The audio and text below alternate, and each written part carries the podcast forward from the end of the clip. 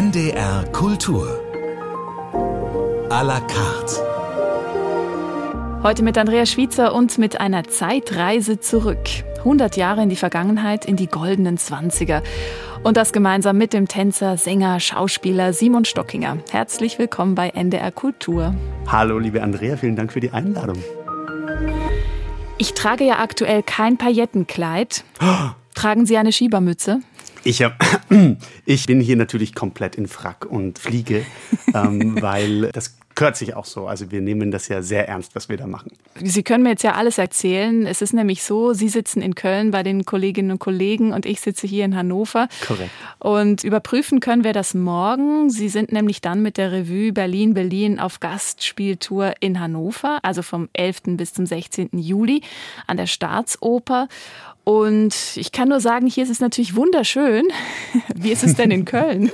Auch wunderschön. Also ich bin ein großer Fan von Köln und das Tolle ist, dieses Studio, wo ich mich hier gerade befinde, ist wirklich 20 Meter vom Dom entfernt, im Herzen der Stadt. Genauso auch wie die Philharmonie, wo wir gerade spielen in Köln. Die ist ja auch direkt daneben und ähm, ich genieße es sehr. Aber kriegen Sie da überhaupt was mit? Sind Sie nicht den ganzen Tag irgendwie auf der Bühne und proben und Das mag so sein, ja, das stimmt. Wenn man gerade auch in den Winter- und äh, Herbstmonaten Produktionen macht, dann sieht man sehr wenig Tageslicht. Aber das Tolle ist, dass selbst wenn man dann um sechs, sieben mit der Probe fertig ist, hat man noch drei, vier Sonnenstunden, wenn man Glück hat. Und da haben wir ein bisschen was mitbekommen. Noch dazu ist es ja für mich die dritte Runde mit dieser Show und dementsprechend entspannt war auch unsere Wiederaufnahmeprobenphase. Ich glaube, ich habe schon 40, 45 mhm. Shows gespielt von Berlin, Berlin und es war einfach ein schönes Wiedersehen, ein schönes Zusammenkommen und vor allem in so einer tollen Umgebung. Wir stimmen uns schon mal musikalisch ein auf diese Show, auf diese Revue Berlin Berlin. Sie haben nämlich die Setlist zu dieser Sendung mitgebracht, ja. eben auch mit viel Musik aus den Produktionen, in denen Sie spielen, also nicht nur jetzt diese 20er Jahre Revue, dazu gehört dann eben aber auch irgendwo auf der Welt und zwar von den Comedian Harmonists. Warum haben Sie sich für dieses Stück entschieden? Richtig, und zwar, wir erzählen auch von den Comedian Harmonists in der Show, die haben einen wunderschönen Blog und unsere Show ist mehr oder weniger eine Hommage an den Admiralspalast und äh, das Zuhause der Show ist auch der Admiralspalast. Mhm. Da habe ich das auch bislang gespielt und die sind dort auch aufgetreten und dementsprechend schließt sich da der Kreis dann 100 Jahre später. Also die Show erzählt von den goldenen Zwanzigern und von dem Exzess und von der Feierlaune, aber wir wissen alle, wo es hinging in den frühen 30ern. Und da war dann sehr schnell Schluss mit dem Ganzen und dann waren sehr schnell die Hakenkreuze auf den Schaufenstern und vor allem auch beim Admiralspalast. Und diese Nummer ist deshalb jetzt auch bei mir drinnen, weil es ein ganz besonderer Moment in der Show ist. Das ist eine A Cappella-Nummer vom kompletten Ensemble, wunderschön arrangiert. Ähm, und diese Version, die ich mitgebracht habe, ist von den Molina Comedian Harmonists und die kommt da sehr nah ran an das, was wir in der Show mit der Nummer machen. Und ich freue mich, das mit Ihnen zu teilen. Oh.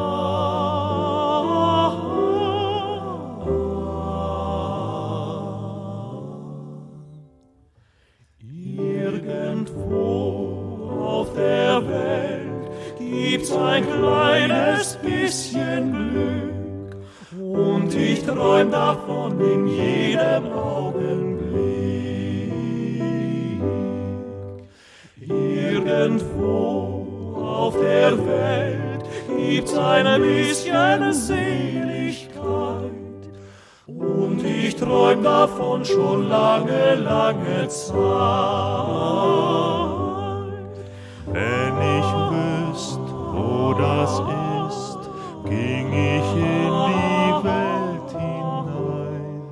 Denn ich möchte einmal recht so von Herzen glücklich sein. Irgendwo auf der Welt fängt mein Weg zum Himmel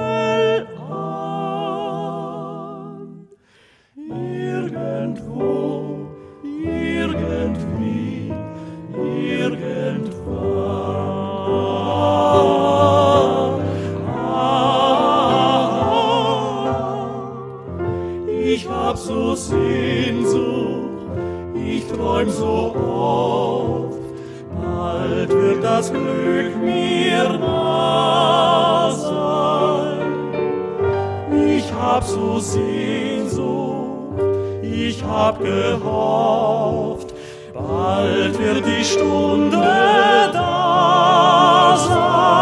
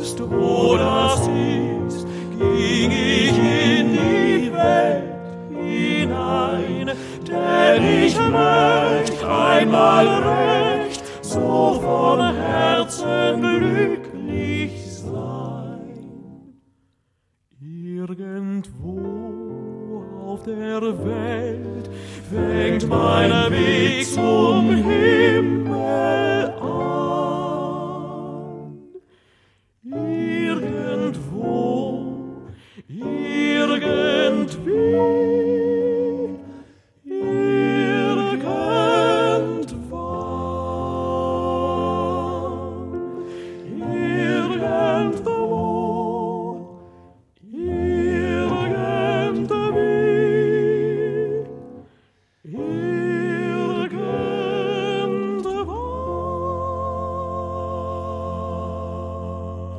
Irgendwo auf der Welt, kann ich sagen, sind wir hier bei NDR Kultur und zwar in à la carte mit dem Musicaldarsteller Simon Stockinger.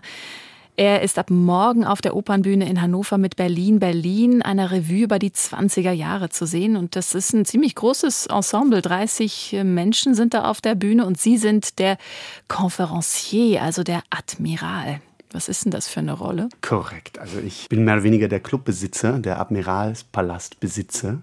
Und meine Figur ist der gegebene rote Faden, der die Figuren präsentiert, mhm. wie zum Beispiel Marlene Dietrich und Anita Berber, Josephine Baker, die Comedian Harmonists, Kurt Weil und Brecht und der Confrancier.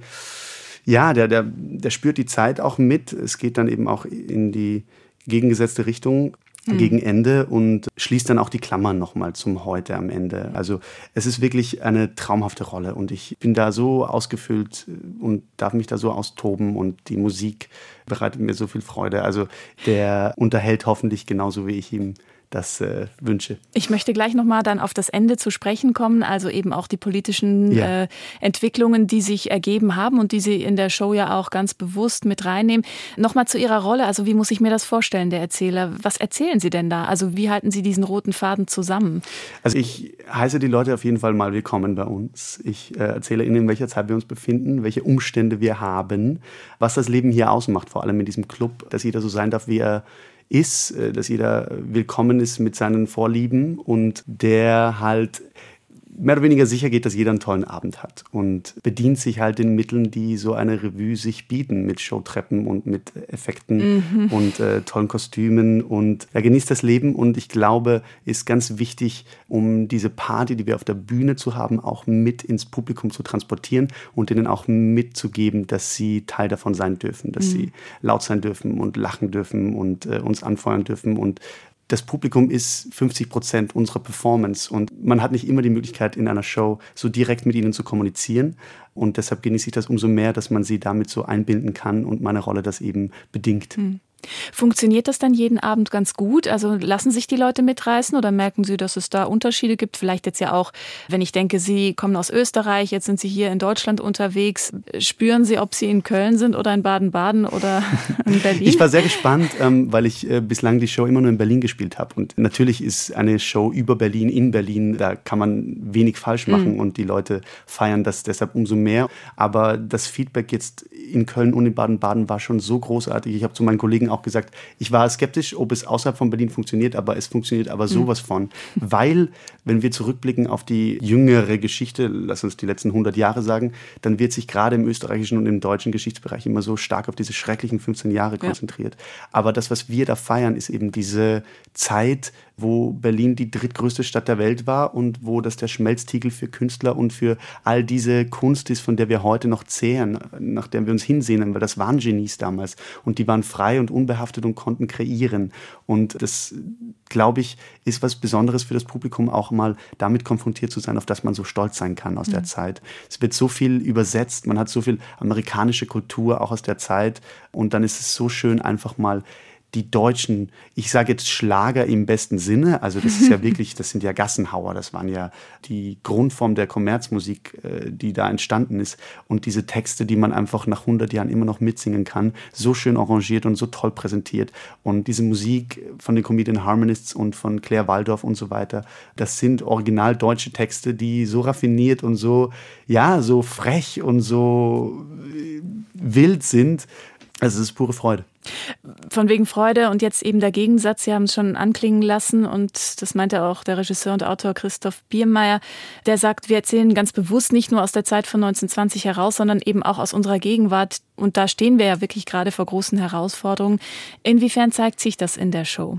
Also es ist für mich ein bisschen erschreckend, weil ich bin in diese Show gekommen 2000 21. Und da gibt es ein paar Dinge, die der Admiral anspricht, vor allem am mhm. Anfang, wie er sagt, wir haben die spanische Grippe überlebt, das natürlich auf einmal wahnsinnig aktuell wurde wegen Corona. Mhm. Und ich ähm, muss ganz kurz sagen, Premiere war 2019. Richtig, einfach. das hat der die Kollege. Gab es schon zwei Jahre. Genau, mhm. das hat der Kollege dann eben damals gesagt mit der spanischen Grippe und da wusste man noch nicht von dem, was kommt. Mhm. Aber da wir das dann eben 2021 wieder aufgenommen haben, hatte dieser Satz eine ganz andere Bedeutung für mich. Und dann damals habe ich auch gesagt, was ist schon eine Inflation? Nichts als eine Pause zwischen zwei durchgefeierten Nächten. Dementsprechend war mir dieser Satz auch von seiner Gewichtigkeit noch nicht bewusst 2021, weil jetzt hier stehen wir in einer Wahnsinnsinflation. Mhm. Und, äh, Gehen Sie darauf ein? Also merken Sie dann vielleicht auch im Publikum, dass da dem einen oder anderen so ein bisschen das Lachen im Halse stecken bleibt und Sie das irgendwie kommentieren müssen? Das ist in einem sehr frühen Stadium der Show. Ich glaube, die Leute sind noch ein bisschen damit äh, beschäftigt, das überhaupt alles aufzunehmen, was da ihnen geliefert wird. Aber ich, ich möchte hier auch betonen, dass wir das nicht reingenommen haben, weil es jetzt gerade äh, irgendwie aktuell ist, sondern das stand da auch 2019 schon drinnen. Tanz auf dem Vulkan ist ja deshalb, weil man tanzt auf einem etwas brodelndem, hm. das jeden Moment auszubrechen droht. Und ganz viele, mich eingeschlossen, fühlen sich, glaube ich, wieder in eine sehr ähnliche Situation versetzt. Und deshalb resoniert es, glaube ich, auch umso mehr, weil wir uns alle ein bisschen danach sehnen, Sicherheit zu haben oder an die Zukunft positiv denken zu können. Und ja, der Realitätsfluss wäre dann unsere Show. Und auch eben, was die Leute gemacht haben in den 20ern. Realitätsflucht, das ist ja das, was die Drogen und der Exzess und die Party, für das es stand und wo sie herkamen. Hm, und trotzdem konnten sie dem nicht entfliehen. Die Machtübernahme durch die Nationalsozialisten und die sind auch real auf der Bühne dann genau. zu sehen. Wir gehen da relativ radikal damit um. Es gibt einfach wirklich einen Bruch, weil es auch damals wirklich so war. Es war von einem Tag auf dem anderen waren die Bretter vor den Fenstern und die Hakenkreuze drauf. Also das hat sich ja langsam angekündigt. Aber natürlich möchte man das auch nicht wirklich wahren. Wir haben den Moment, wo ein Travestiekünstler hm, verprügelt wird äh, und dann eben zu uns in den Club zurückkommt und ähm, diese Queerfeindlichkeit, die man auch aus Amerika jetzt äh, wahnsinnig mhm. den Rechten in die Hand spielt und so weiter und so fort. Also wie gesagt, es wird leider so wahnsinnig aktuell und deshalb glaube ich, ist es auch wichtig, dass wir mit dieser Show nicht davor zurückschrecken, was eigentlich wirklich passiert ist, weil es dann von einem reinen Vergnügungsabend eben auch zu einem Abend wird, der uns einen Spiegel vorhält und der uns hoffentlich in die richtige Richtung führt, es dieses Mal besser zu machen. Vergnügen darf aber trotzdem auch sein, jetzt auch an dieser Stelle. Ich würde sagen, wir werfen uns in Schale. Oh, bitte. Putting on the Ritz von Irving Berlin ist äh, auch so ein Song aus dem Musical. Es gibt ja etliche Coverversionen und Sie wollten gern die von Robbie Williams hören. Können wir vielleicht nachher gleich nochmal darüber sprechen. Jetzt erstmal ab mit uns ins legendäre Ritz Hotel in Paris. Was ziehen Sie an? Ich, äh, ich bleib so wie ich bin, in Frack und Pflege. Geht immer.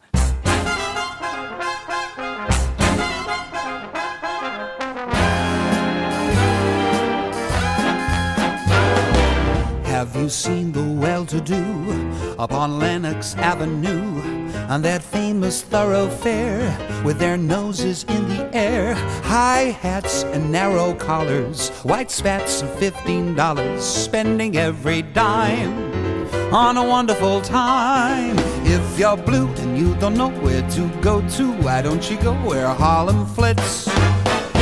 Putting on the Ritz spangled gowns upon the bevy of high browns from down the levee, all misfits are putting on the Ritz.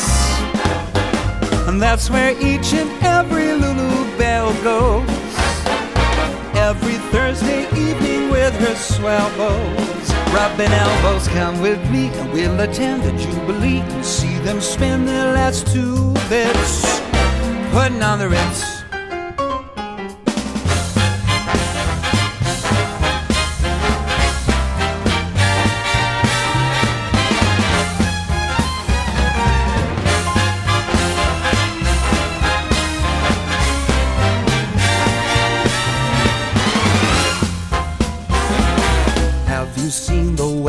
To do upon Lenox Avenue. On that famous thoroughfare with their noses in the air, high hats and narrow collars, white spats and fifteen dollars, spending every dime. For a wonderful time. If you're blue and you don't know where to go to, why don't you go where fashion sits? Putting on the Ritz. Spangled gowns upon the of high browns down the levee, all misfits. Putting on the Ritz. That's where each and every Lulu Bell goes. Every Thursday evening with her swell bows. Rubbing elbows, come with me we'll attend the Jubilee. See them spend their last two bits.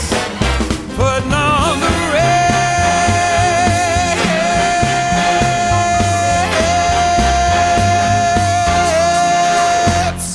NDR Kultur mit Robbie Williams Version von Puddin' on a Ritz. Das ist Wunschmusik von Simon Stockinger. Und ich habe mich äh, gefragt, warum es jetzt genau die Version geworden ist. Weil es einfach die beste von allen ist. ich muss sagen, ich habe mir viele Versionen angehört. Die äh, macht mir persönlich auch am meisten Freude. Aber diese Fassung ist wahnsinnig schön aufpoliert. Und so beginnen wir auch unsere Show. Das ist die Eröffnungsnummer Deshalb kam das in die Auswahl. Im Lied wird ja Gary Cooper besungen und da dachte ich so, ja, Sie, Simon Stockinger, Sie sind eigentlich ganz schön nah dran an Cooper, so rein äußerlich, oder? Da, da, da nehme ich gerne an, das Kompliment. Gut, also Fakt ist auf jeden Fall, Sie sind 1993 in Linz geboren. In Wien haben Sie die Ausbildung dann gemacht und das ist ja wahrscheinlich auch die beste Ausbildung der Welt. Für die Wiener, ja. Nein, ich bin wahnsinnig stolz und froh, dass ich dort Ausbildung machen durfte. Es gibt im deutschsprachigen Raum äh, ein paar Möglichkeiten, es staatlich zu machen. Also wir reden von der Ausbildung zum Musicaldarsteller mit Bachelor dann am Ende, also ein akademischer Grad für äh, wie ich immer gerne sage, singen, tanzen, lustig sein. Aber es ist ein Kindheitstraum gewesen. Ich habe nie was anderes gemacht. Es war immer der beste Weg für meine Energie. Also war immer Musiktheater das Beste. Ich habe einen Bruder, der ebenfalls sehr viel Energie hatte und dessen Energie hat sich dann am besten in Fußball umgewandelt. Aha. Und äh, das war jetzt nicht so mein erster Gedanke und dementsprechend äh, war meine Energie dann immer, wir müssen irgendwas darstellen, bis ich dann irgendwann mal verstanden habe, aha, das ist ein Berufsweg, den man studieren kann. Und dann war eben der ganz große wichtige Schritt, das von der Freizeit und äh, leidenschaftlichen Beschäftigung auch zum Berufsweg zu mhm. machen. Und, und das ist ja gar nicht einfach, weil, also wenn ich denke, da wird ja schon bei der Aufnahmeprüfung wahnsinnig selektioniert. Ja, also es äh, kommen auf knapp 300 Bewerber jedes Jahr halt acht Personen einen hm. Studienplatz.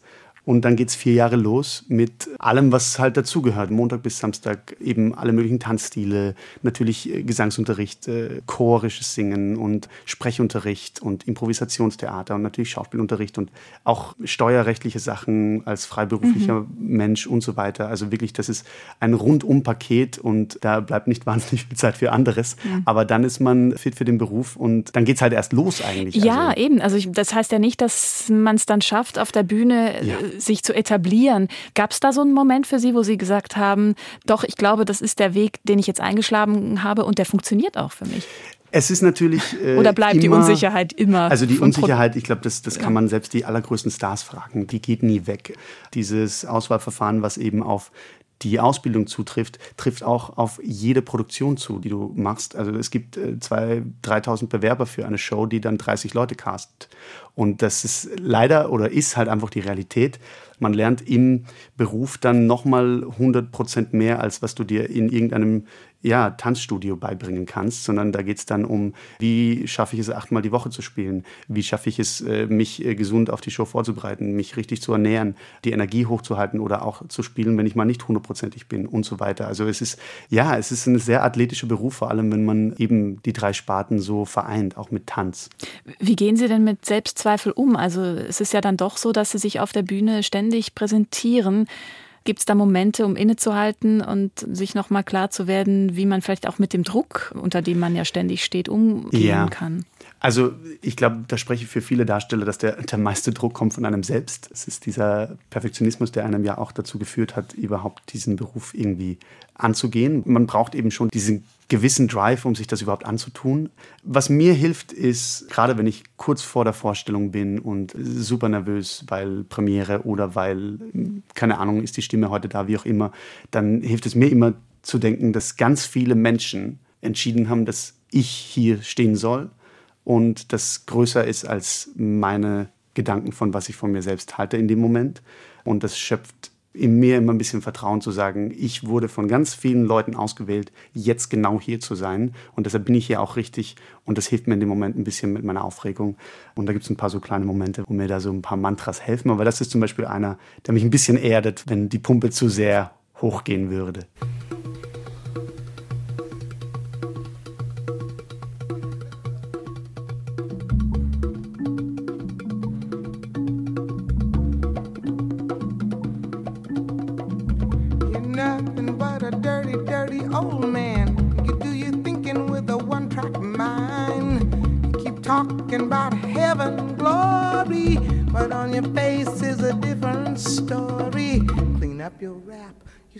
Story's getting dusty.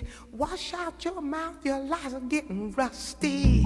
Can't believe nothing you say, cause I'm around and I see what you do.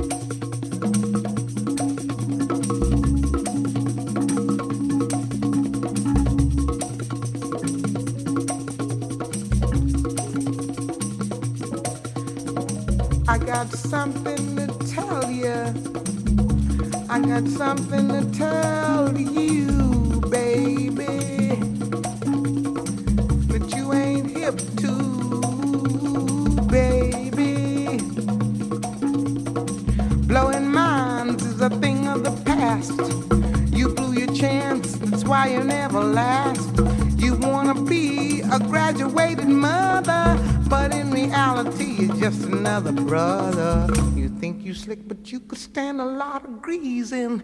The things you do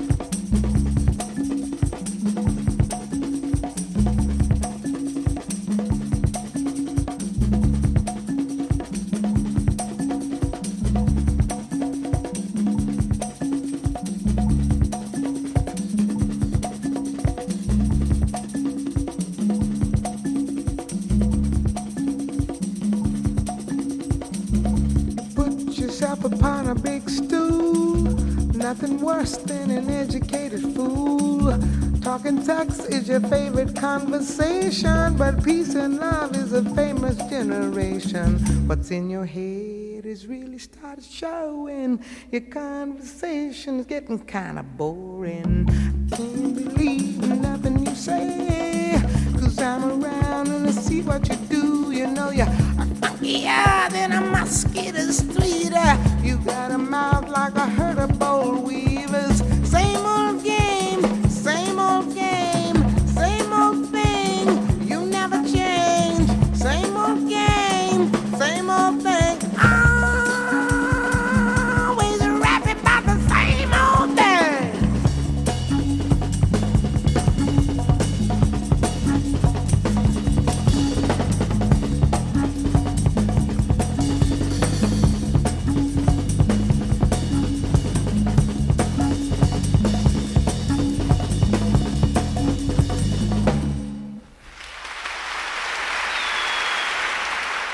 Applaus für Nina Simone. Das ist ihre Version von Funkier Than a Mosquito Tweeder. Ein Lied, das sich Simon Stockinger gewünscht hat. Und ich habe gelesen, dass das ein Lied ist, was sie ganz besonders inspiriert. Ja, ich habe es kennengelernt bei einem äh, Workshop, den ein Kollege gegeben hat, Alex Frei. Der hat uns einen Fosse-Workshop. Fosse ist ein Tanzstil, der aus dem Musical-Bereich kommt, aus Amerika. Bob Fosse war ein ganz wichtiger Choreograf für unsere Branche.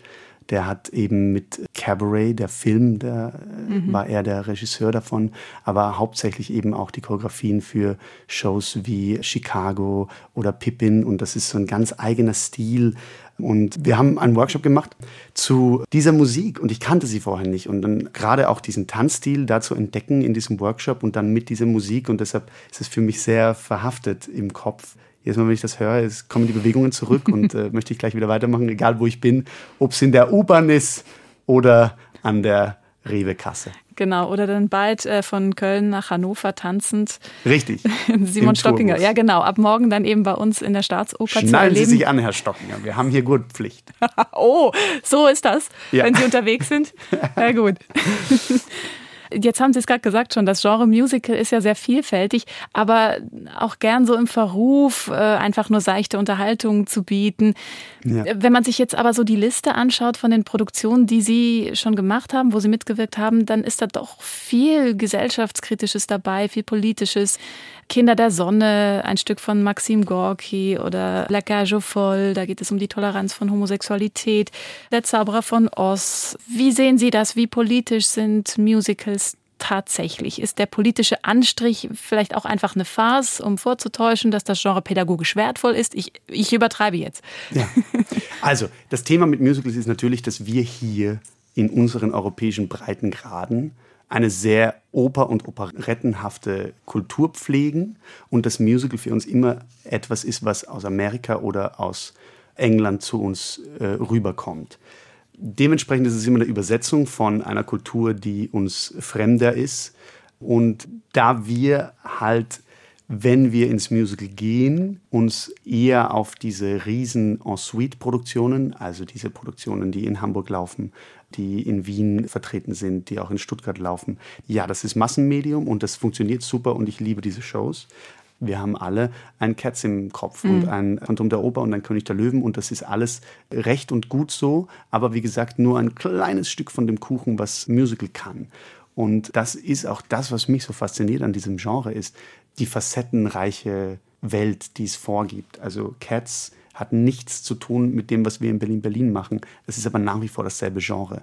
Hair, was ich letztes Jahr spielen durfte, hat nichts mit Rock Me Amadeus zu tun, was jetzt bald kommen wird. Aber es ist nach wie vor dasselbe Genre und ich darf alles machen. Und wenn ich in London bin und mich in ein Stück reinsetze, von dem ich vorher noch nie was gehört habe und danach rauskomme und wieder neu gesehen habe, was Musical eigentlich alles kann. Und wenn es nur drei Leute auf der Bühne sind mit fünf Stühlen und es ist eine funktionierende Musical-Show, dann ist es für mich wieder nur die Bestätigung für das, was ich schon weiß, und zwar, dass dieses Genre einfach keine Grenzen kennt. Jeder, der sich davon überzeugen möchte, was es auch noch sein kann, geht bitte nach Hamburg und sieht sich Hamilton an. Das hat nichts mit allem anderen zu tun. Ist aber, aber nicht, äh, ist leider nicht so erfolgreich. Also wird ja auch abgesetzt jetzt im Herbst. Ja, aber das und ist dann halt tanzen auch, wieder die Vampire. Das korrekt, aber weil man sieht, dass die Kunst halt immer Hand in Hand mit äh, dem Business gehen muss. Und das musste ich auch jetzt dann mit der Zeit einfach mal einsehen, dass die künstlerisch anspruchsvollste und politischste Produktion kann nur, auch an Stadttheatern, kann nur laufen, wenn die Leute Interesse haben und Tickets kaufen. Es ist im Ende des Tages ein Business und mhm. deshalb freut es mich umso mehr, wenn es Produktionen schaffen, die beides miteinander verbinden, die die Leute wachrütteln, die den Leuten eine Geschichte erzählen und gleichzeitig auf diesem Level unterhaltsam sind, dass sie achtmal die Woche 2000 Tickets pro Tag verkaufen können. Mhm. Und das ist der schmale Grad, auf den viele Produktionen aber wandeln. Und Hamilton, ich habe es leider nicht geschafft nach Hamburg, aber ich kenne die Produktion von London und das ist ein Gesamtkunstwerk, aber natürlich in Deutschland schwierig zu vermarkten, aber Hut ab vor dem Versuch und vor allem Hut ab vor den Leuten, die das spielen und jeden Abend diese Geschichte erzählen, weil das ist eine Show, die einem ganz viel abverlangt. Ist vielleicht auch schwierig in Deutschland oder schwieriger in Deutschland zu vermitteln, eine Musical-Show über die Gründerväter der USA. Selbstverständlich. Als dann also vielleicht vor allem, Berlin, wenn es Berlin, Hamilton heißt, dann, dann ja. denkt halt das generelle Publikum drüber, aha, das ist jetzt ein Formel 1 Musical oder was. Also es mhm. ist vermarktungstechnisch natürlich eine Herausforderung. Ja. Also von wegen nicht kennen, als ich da geguckt habe, welche Produktion Sie bisher gespielt haben, bin ich über die Mädchen von Ostende gestolpert. Ein Stück, äh, da hatte ich noch gar nie davon gehört, habe das dann ein bisschen mehr angeguckt mit einer ganz berührenden, aber auch ziemlich heavy Geschichte. Es ist ein, ein spannendes Projekt gewesen von einem Kollegen, Rory Six, der kommt aus Belgien. Und der hat in Wien seine Heimat gefunden, weil der dort auch ganz viel Musicals gespielt hat und hat sich dann ein Herzenprojekt geschaffen und zwar die Theatercouch. Das war ein kleines experimentelles Theater in Wien. Das gibt es leider in dieser Form jetzt nicht mehr, aber war viele Jahre sehr erfolgreich. Und er hat dort eben seine eigenen Stücke verwirklichen können und schreibt eben leidenschaftlich Musik. Und diese Show, Die Mädchen von Ostende, war eben ein Projekt, wo er das finde ich ganz spannend. Er hat, glaube ich, einen Facebook-Bericht gesehen über die Ascheblieft-Mädchen und äh, war eben deshalb interessiert, weil Ascheblieft ein Wort ist, das er von zu Hause kennt mhm. und ist dann auf die Geschichte gestoßen von den Frauen von Ostende, eben ein Küstenort nahe seiner Heimat. Und da geht es konkret eben um die Übernahme der Deutschen im Zweiten Weltkrieg, wo die Männer dann alle in den Krieg mussten und die Frauen halt mehr oder weniger zu Hause waren. Und die durften dann nicht mehr aufs Meer fahren. Und das Meer war aber die Haupt, Quelle für Nahrung, also vor mhm, allem Fisch. Fische, ja. Und die durften dann mit den Booten nicht mehr raus. Und es mussten die Frauen alle hungern und die älteren Menschen. Und weil es halt einfach keinen Ausweg gab, haben dann die jungen Mädchen in der Stadt, auch die älteren, angefangen, sie ihren Körper zu verkaufen an die deutschen Soldaten, um ein bisschen Brot zu bekommen. Und darum geht es in dieser Geschichte eben, dass die Frauen dazu getrieben sind, sich zu verkaufen, um zu überleben. Und das Erschreckende ist dann, nachdem der Krieg vorbei war, und die Männer wieder zurückkamen oder die, die es geschafft haben, haben das natürlich dann mitbekommen, dass die Frauen sich verkauft haben und die wurden dann aus der Stadt gejagt. Also aus der Not überhaupt zu überleben, wurde dann, wie, wie könnt ihr uns das antun? Aber drum, der Krieg wurde an verschiedenen Seiten gekämpft und die haben das in dieser Form eben in Ostende machen müssen. Und darum ging es in der Show. Das war eine Uraufführung und das war ein ganz spannendes Projekt, weil es eben ein kleines Theater und hatten dann auch eine Wiederaufnahme, weil es sehr gut gelaufen ist und ja, war eine schöne Zeit, einfach auch mit den jungen Kollegen da was ganz Eigenes zu entwickeln. Lassen Sie uns gleich noch ein bisschen über verschiedene Produktionen sprechen. Davor machen wir Musik und zwar haben Sie sich Benjamin Clementine gewünscht. Ja, fantastisch. Das ist auch ein bisschen eine Brücke zu Nina Simone, weil ich finde, die beiden sind sich sehr ähnlich. Die eine natürlich aus einer anderen Zeit, aber Benjamin Clementine ist sehr jetzt. Da gibt es eine sehr gute Apple Plus Serie, die heißt ähm, oh, Werbung, Morning Werbung. Show. Morning Show. Die mhm. Morning Show mit äh, Reese Witherspoon und äh, Hilf mir. Äh, ich kenne sie nicht, die Serie. Die großartige Serie. Man sieht, Apple Plus hat Geld, weil die ist sehr toll produziert. Jedenfalls ist der, der, der Opening Credits. Die, die Titelmusik sozusagen. Die Titelmusik, genau. Ist diese Nummer und ich glaube, ich habe das einmal gehört und war so, was ist das? Das ist fantastisch. Und so bin ich auf Benjamin Clementine gestoßen. Und das ist nur eine von ganz vielen genialen Nummern. Das ist einfach ein Traum. Also viel Spaß beim Reinhören. Wir hören Nemesis und hier schon mal der kleine Hinweis. Benjamin Clementine ist am 3. September in der Leishalle in Hamburg. Musik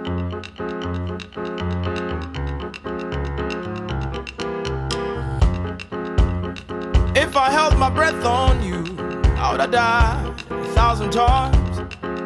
And if chewing was to show you how much I kid, I'll probably be wearing dentures by now. If you held your breath on me, you would have died a million times. And if chewing was to show me how much you care, you probably swallow your tongue by now. Mm-hmm. Now promises broken. Nemesis, our token. Mm-hmm. You turn around, you march on to your new home. Oh. Wherever you're gone, darling, please don't you ever forget to treat others the way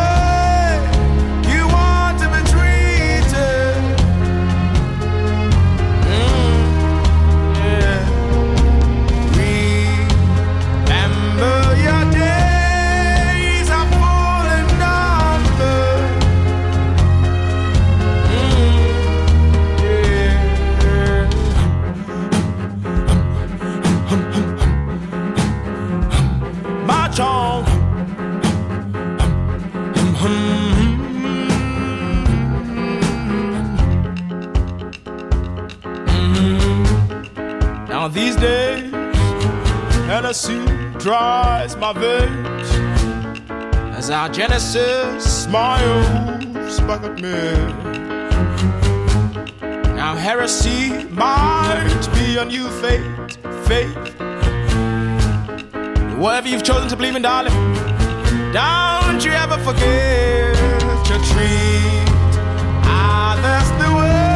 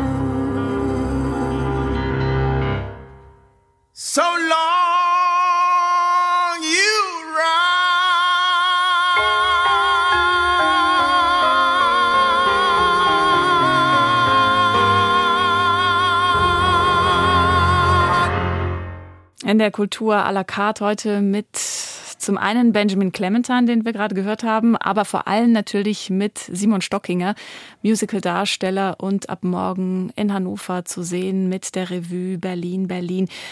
Wir haben schon über vergangene Produktionen gesprochen, in denen Sie gespielt haben. Unter anderem klang da Herr an. Also das ist ja auch ein Musical, das immer wieder leider aktuell ist.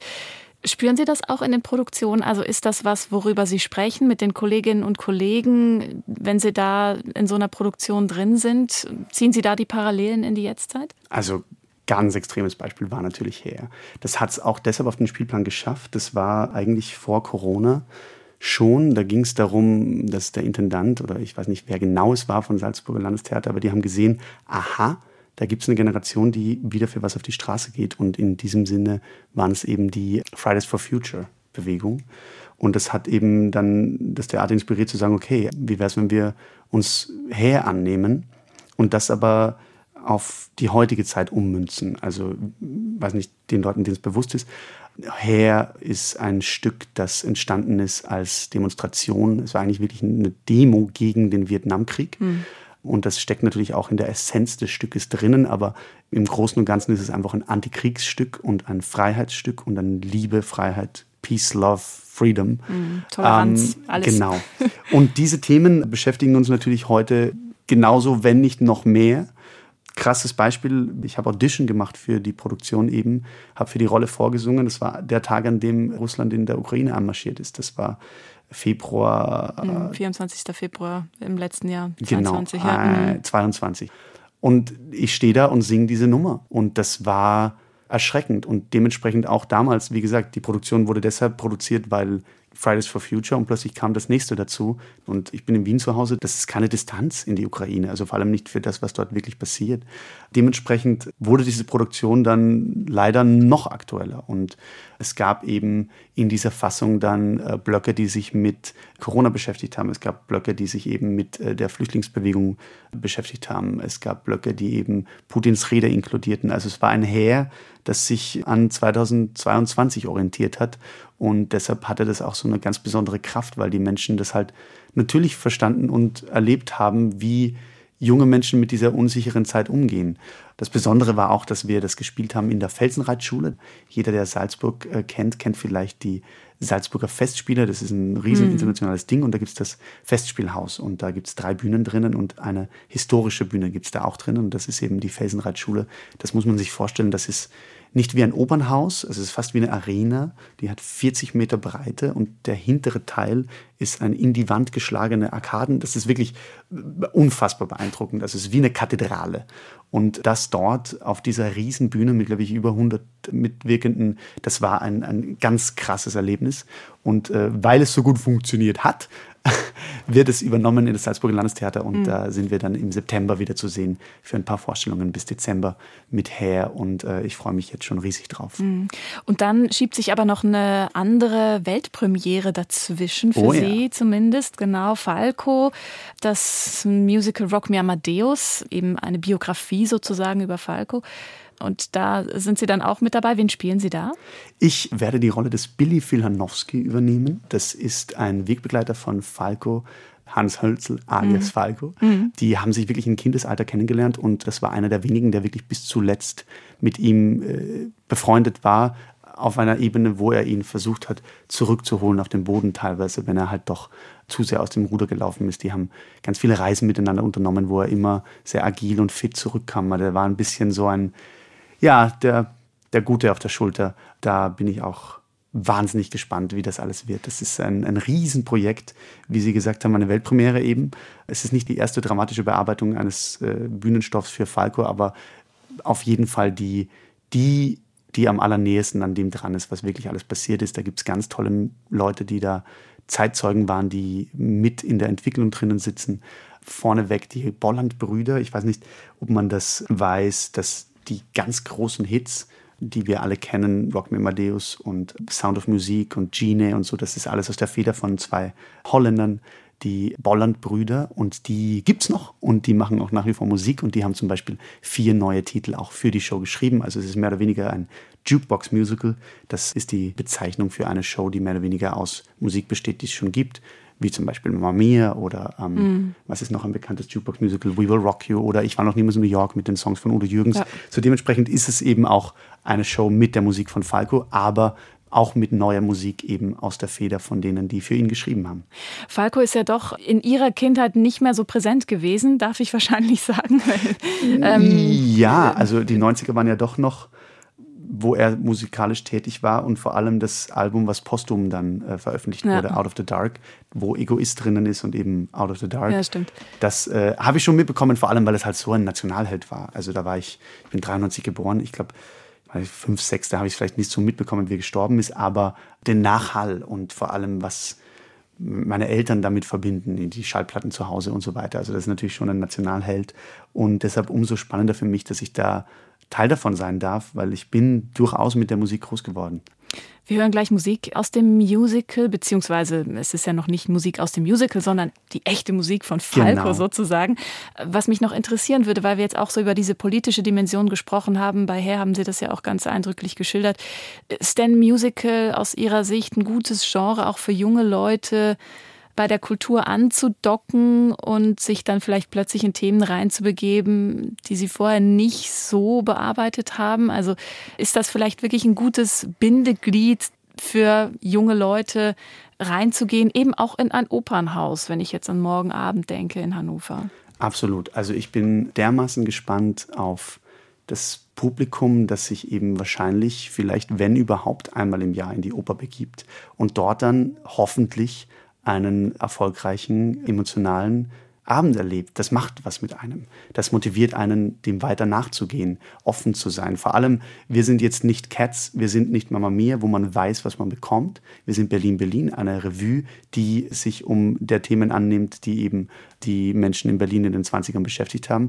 Und da reinzugehen ohne Vorwissen ist immer schön, weil man weiß nicht, was man kriegt und man kann eigentlich nur gewinnen. Und in dem Sinne freue ich mich so sehr, dass wir diese Opernhäuser bespielen können. Auch in, in Dresden sind wir in der Semperoper zu Gast. Ich bin mir sicher, dass ganz viele Menschen die Semperoper sonst wahrscheinlich nicht vom Inneren sehen würden, weil sie möglicherweise von einer Strauß-Oper oder von einer Wagner-Oper vielleicht eher abgeschreckt wären. Was ich auch nachvollziehen kann, weil es ist, ja, man muss sich bei gewissen Dingen, bei gewissen Opern muss man wissen, was passiert, weil sonst hat man mit der Inszenierung oder halt mit der Musik keine Ahnung, dem folgen zu können. Und da sind wir sehr wohl ein Bildeglied, vor allem weil man so viel zu entdecken hat. Dann hören wir jetzt also Falco mit Brillantin Brutal.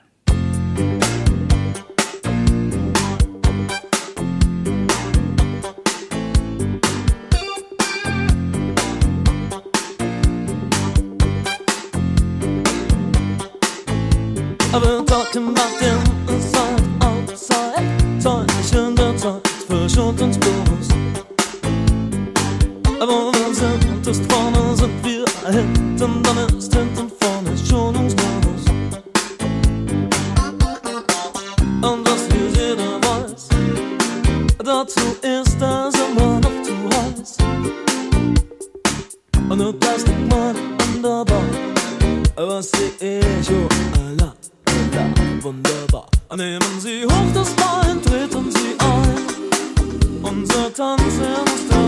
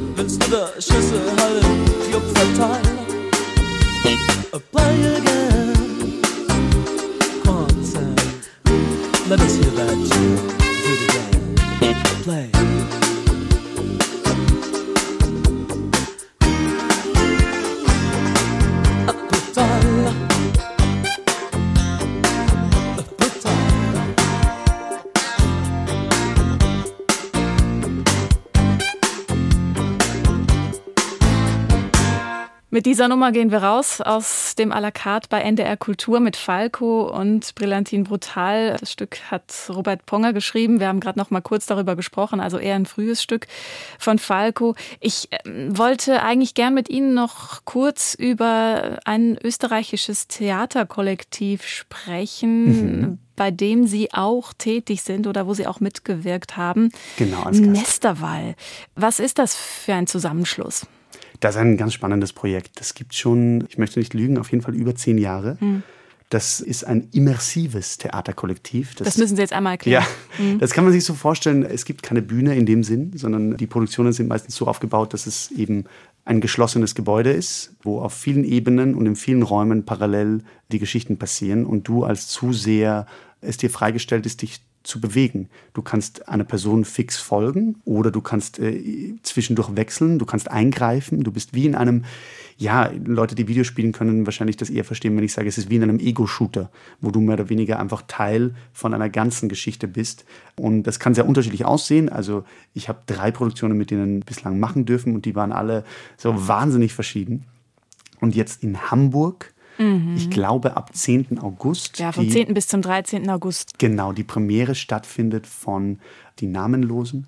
Und das beschäftigt sich eben mit den bislang leider viel zu wenig, wenn überhaupt aufgearbeiteten Geschichten von queeren Opfer der NS-Zeit. Und äh, das war derartig ergreifend und gerade das Kollektiv ist sehr queer und da hat jeder einfach, glaube ich, sein, sein Bestes gegeben, dem würdig und authentisch äh, entgegenzukommen, diesem Thema. Und wir haben tolle Gespräche danach geführt mit den Menschen, die das gesehen haben. Das ist eben so ein wunderschöner Austausch. Und deshalb freue ich mich so, dass es auch nach Deutschland geht und dass es einfach mehr Leute sehen können. Mhm, Genau, die Namenlosen, also eine Produktion des Theaterensembles Nesterwall auf Kampnagel zu sehen vom 10. bis zum 13. August. Simon Stockinger, auf Ihrer Liste steht bestimmt auch noch so die eine oder andere Produktion oder die eine oder andere Wunschfigur. Welche steht ganz oben? Welche steht ganz oben? Ich liebe Little Shop of Horrors, der kleine Horrorladen. Das Haben Sie aber doch auch schon gespielt. Nee, das habe ich noch nicht gemacht, Ach, leider. okay. Das ist äh, einfach, also Alan Menken und Howard Ashman, die beiden, die das geschrieben haben. Alan Menken kennt man von sämtlichen Disney-Filmen. Und lustigerweise ist auch diese Produktion Little Shop of Horrors ist der Grund, warum wir diese Disney-Renaissance in den 90ern hatten, weil da eben der Konzern darauf aufmerksam wurde, auf dieses Stück. Und die dann gesagt haben, äh, könnt ihr bitte auch für uns was schreiben? Und daraus kam dann die kleine Meerjungfrau und daraus kam dann äh, Schön und das Biest und daraus kam dann Aladdin. Das sind die, die Gründerväter des modernen Musicals und die haben eben mit dieser kleinen Show Little Shop of Horrors Musik geschaffen und eine Welt geschaffen, die, die mich jedes Mal fasziniert. Ich habe es am Off-Broadway gesehen, 2017 und ja, das muss ich mal spielen. Das ist ein Herzensprojekt, aber ich habe noch Zeit und vor allem, ja, es äh, wird sicher auch noch ganz viele tolle Sachen geben, an die ich jetzt gerade gar nicht überhaupt denken kann. Also ich habe mir auch nie erwartet, dass ich mal in der Staatsoper in Hannover stehen kann als Musicaldarsteller. Und dementsprechend lasse ich mich da einfach überraschen und freue mich auf alles, was kommt. Genau. Kommen Sie erstmal zu uns. Simon Stockinger, heute bei à la carte, morgen auf der Bühne der Staatsoper Hannover bei Berlin, Berlin. Das Gastspiel, die Revue über die goldenen 20er Jahre.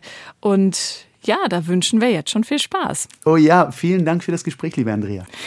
À la carte gibt es bei uns auch im Netz auf ndr.de-kultur und in der Kultur-App. Und vielleicht treffen wir uns ja dann da irgendwo im Netz. Mein Name ist Andrea Schwitzer.